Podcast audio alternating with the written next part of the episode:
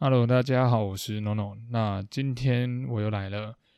我目前也没有特别抓，说我一个礼拜要上几次，那或者是一个礼拜要发几篇，就单纯是因为感想了。就是可能在上课的时候，或是说我自己在一些灵感爆棚的时候，突然想到一些事情，那我觉得这个东西是需要，我觉得我有可以用我的观点这边来解释它，让你们有一个不同的方向。不要说每一次每个教练，然后每个物理治疗师，甚至是骨科的医生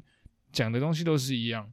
那跟我们稍微比较熟一点的人，也大概知道我们几乎都是跟中医伤科做合作。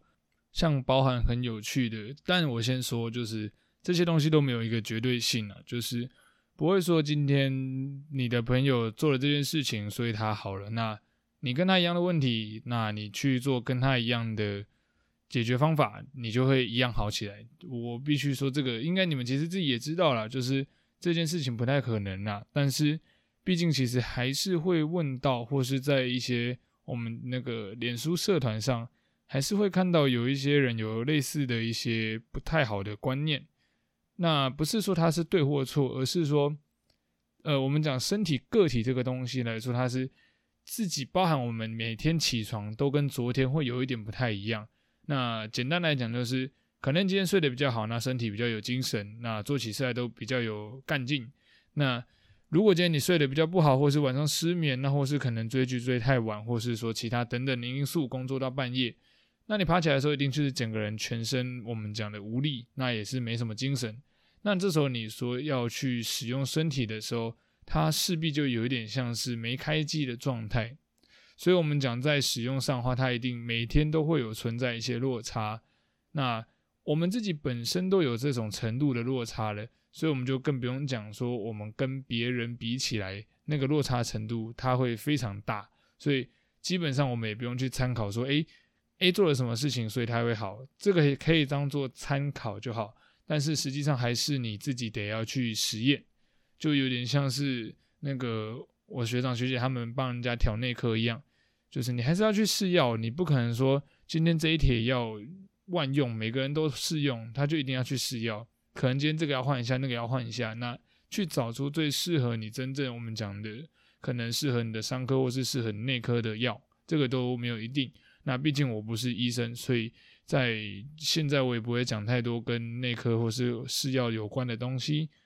因为毕竟我也不是医生，所以就是单纯把我自己学生遇到的，然后跟我看到的，还有跟我在跟中医师他们合作上，我们会碰到的一些共同的问题，那我们通常都会去怎么样的解决它的大概方向。那这个就没有绝对啊，你们听听就好。就我们把前面这一段三分钟多的时间当做一个开头。那今天最主要，我想来跟你们稍微聊一下的，就是关于肌肉酸痛这件事情。那跟肌肉酸痛有关的任何的学术文献，或是说任何它的形成原因，这个 Google 上非常多。你们只要提一个关键字，它上面会跳出一大堆人做出来的实验跟证明。那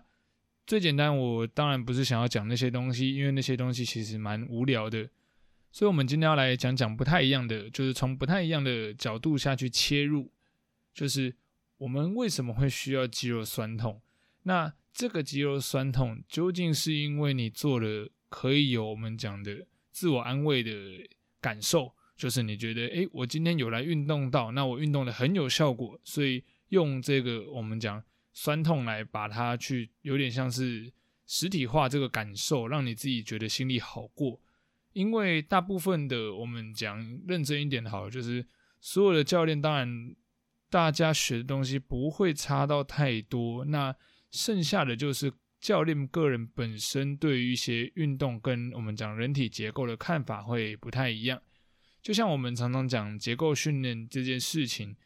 好像蛮多人会把我们跟最近蛮红的，应该说从前阵子就蛮红的那个 functional pattern 搞混。那因为其实完全是不一样的事情啊。那一般传统，我当然在这边我没有说防胸的 pattern 不好。如果说你是那个 FP 的支持者，就是我没有说它不好。那每个人的理解跟身体结构的理解能力不一样。因为我这边还是遵照就是老师的那个尽量接近老师的人体结构的理解概念下去做设计的训练，跟对于一些身体的毛病的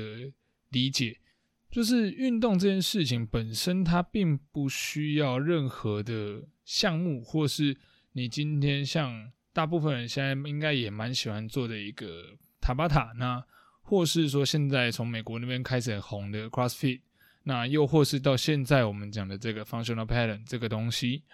它其实都是对的，当然它都没什么问题，就是依照个人的属性嘛。那你喜欢糙一点的，那你就可以去选择那个塔巴塔或者是 CrossFit 这两个包准超到你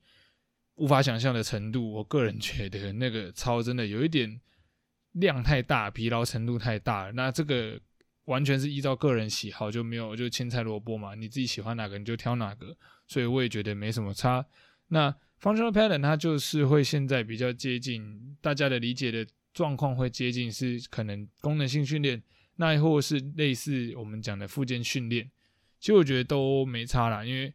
关键到最后运动它只讲求一个件事情，就是强度问题。你在痛苦的动作，我只要把它强度降到最低，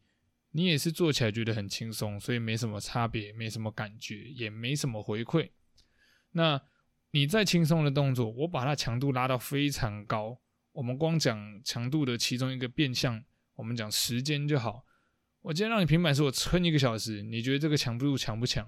这个强度非常强，因为我可以跟你讲，我也不行，一个小时太夸张。但是我主要是想拿来举例说，很多人会误会说我运动就是要超，所以我一定要做什么样的事情，或是一样的什么项目，它才是真的有训练到的感觉。我必须说，那个有点像你在骗自己啊。如果你今天要很超的话，其实对任何教练，包含你可能本身不是教练，你也可以想办法把人超爆。那所有的教练都希望一件事情，我觉得这应该是永远不会变的，就是学生今天来的时候，当然我们不希望说你就是人到然后魂不在这样子，因为这个对于上课跟我们做教学的人来说，其实我们会蛮难过的。但当然这个不是必要的，就是我们希望如果可以最好的话，就是你的身体也在，那你的魂也会在，那你就不会后面衍生出一个疑问说，哎。为什么我这一阵子这样做好像什么差别都没有？那又或是其他的原因？所以有时候我学生上课的时候，我都会跟他讲说：你现在就把你当做是你在念研究所。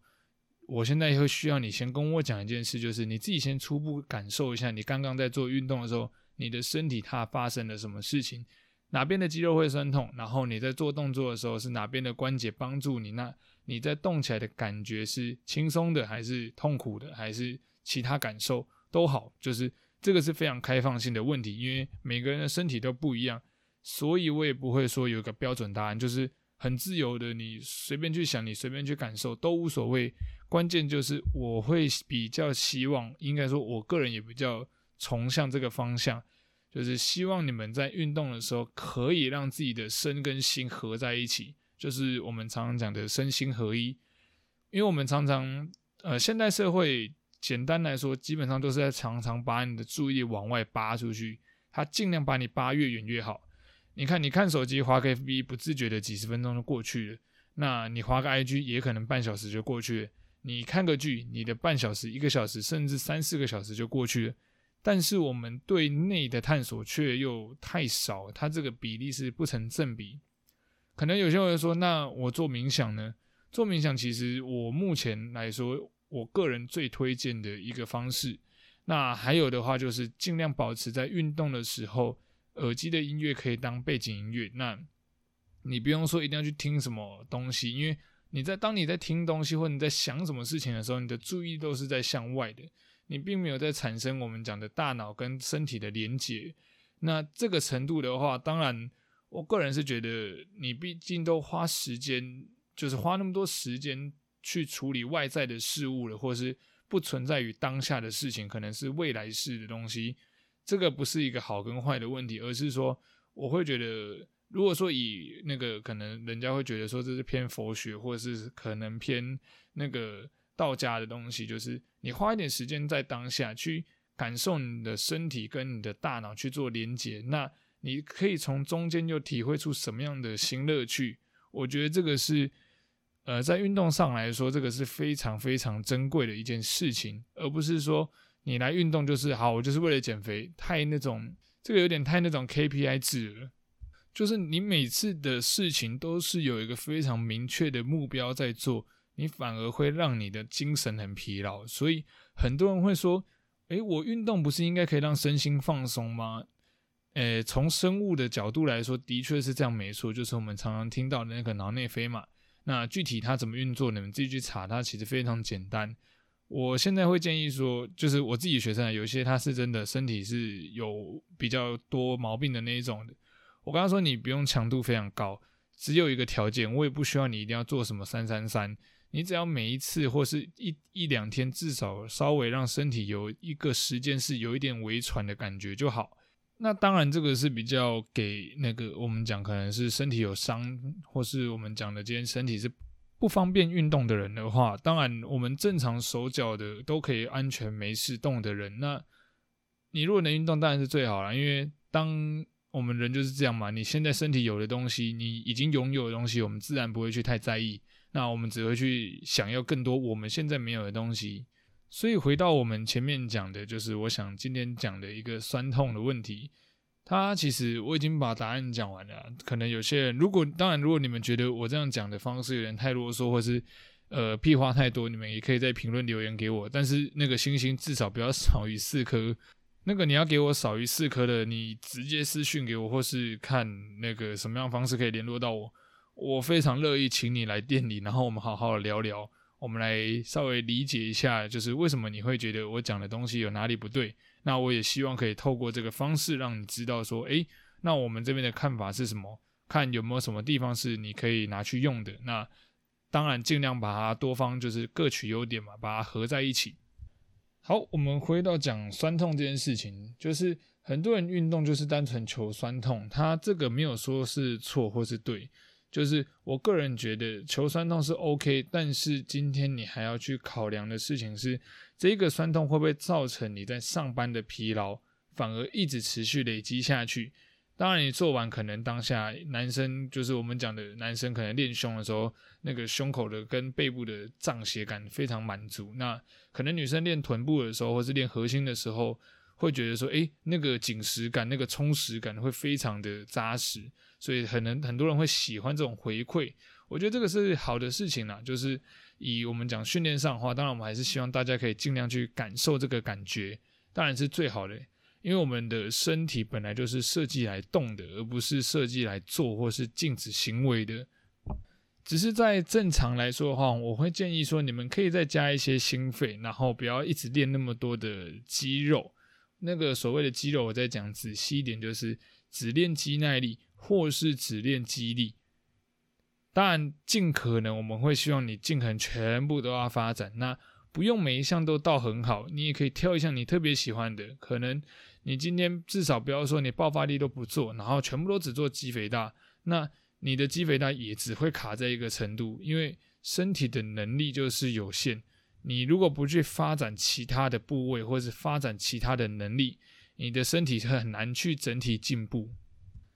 而且过多的肌肉酸痛，反而会让你的身体更容易看起来像虎背熊腰或是驼背。以我这将近十年的训练的经验来说的话，我目前觉得反而对人类，就是对我们人体来说，最重要的是要能够产生速度。你可以不用跑得非常快，但是你要跑得快，你要跳得动，你要有办法来得及去应对你生活中的一些变相。那像我个人比较兴趣有多重一点呢，基本上只要跟运动有关的，我都会去尝试，我也不会去排斥它。因为运动的乐趣，它其实真的你开发不完。今天你可能买到一个新东西，或是辛辛苦苦存的钱买了一个东西，那就是我们讲的物质层面，就是买到之后它就是停在那个瞬间了，它不会再去有更多的进步。那除非这个东西可以带给你其他衍生性的价值，像是假设我可能买冲浪板，那或是可能我买长蛙。那可能这个东西，我可以透过他们两个去发挥我更多身体的潜力或是潜能。那我可以透过他们两个不同的材质、不同的设计，得到更多身体以前不会感受到的回馈。那这个乐趣，我觉得是比单纯追求肌肉酸痛跟肌肉的力量还要更好玩的事情。但我就不是意思说追求那两个东西不对，而是我觉得以我的训练经验，包含我从以前运动到现在的看法，我觉得这样子的感受会更不一样。会有机会的话，你们可以试试看，找一件你觉得诶不讨厌的事情，然后玩玩看，看可不可以把它玩出不一样的方式。那不要说一定要都要变最强，或是去比赛，你就是玩自己开心就好。那多去学习一些新的东西，也不用说抱着一些旧的东西死都不放。好，那今天这一集就到这边啦。我发现好像有时候讲着讲着还是会有一点脱稿，不过就是这样子嘛，反正怎么准备都一定会有一些落差。然后你回头听、回头看你以前做的东西的时候，你都会觉得说，我到底以前在干嘛？我为什么会讲这些奇奇怪怪的东西？不过我觉得就是好玩啦，可以当做一个记录。那可能某年某月我又回头看，五年后、十年后，我自己回头看我现在在讲的 podcast，也不知道会不会还在。那也有可能在，也有可能不在。就是我可以，我也一部分是把它当做一个记录。那最后就是希望大家有从这里学到一些东西，或是听到一些不一样的观点。我一样还会继续的持续改进我的说话方式，然后跟想要讲的内容。当然，如果你可以提出你的意见的话，最好，因为有时候自己讲的时候，你们也知道会有一些盲点，就是没办法脱离自己的主视角。那也欢迎你们在评论下面留言给我。OK，那今天就这样，拜拜。